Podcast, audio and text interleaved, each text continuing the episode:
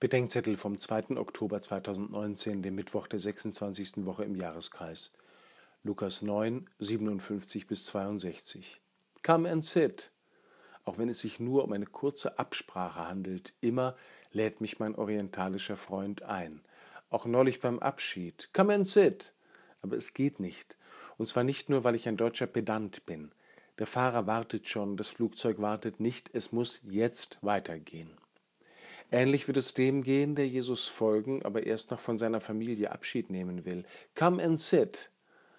Aber alles das ist nicht mehr wichtig. Es geht los. Jetzt.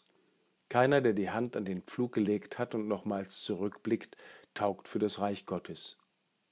Es gibt zwei Arten von Erinnerung. Die eine verstellt die Zukunft, die andere eröffnet sie. Von ersterer spricht Jesus hier. Wir nennen sie Nostalgie. Sie hält sich an Gewesenem fest. Sie sehnt sich nach der guten alten Zeit, die immer besser wird, je weiter sie zurückliegt. Sie will nicht aus der Vergangenheit lernen, sondern in ihr bleiben. Ein Beispiel für sie ist die Frau des Lot. Sie schaut auf das brennende Sodom zurück und erstarrt zu einer Säule aus Salz. Die andere Erinnerung lernt und erntet und nimmt Abschied, Tag für Tag. Sie bewahrt das Zukunftsweisende und lässt das Hinderliche zurück. Sie ist dankbar für das Empfangene und vertraut darauf, dass der Geber der Gaben auch für die Zukunft sorgt.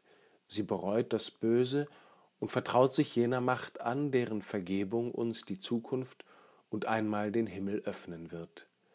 Sie befähigt uns schließlich, den Pflug zu führen auf dem Stück Lebensland, auf dem wir die Saat des Reiches Gottes säen sollen.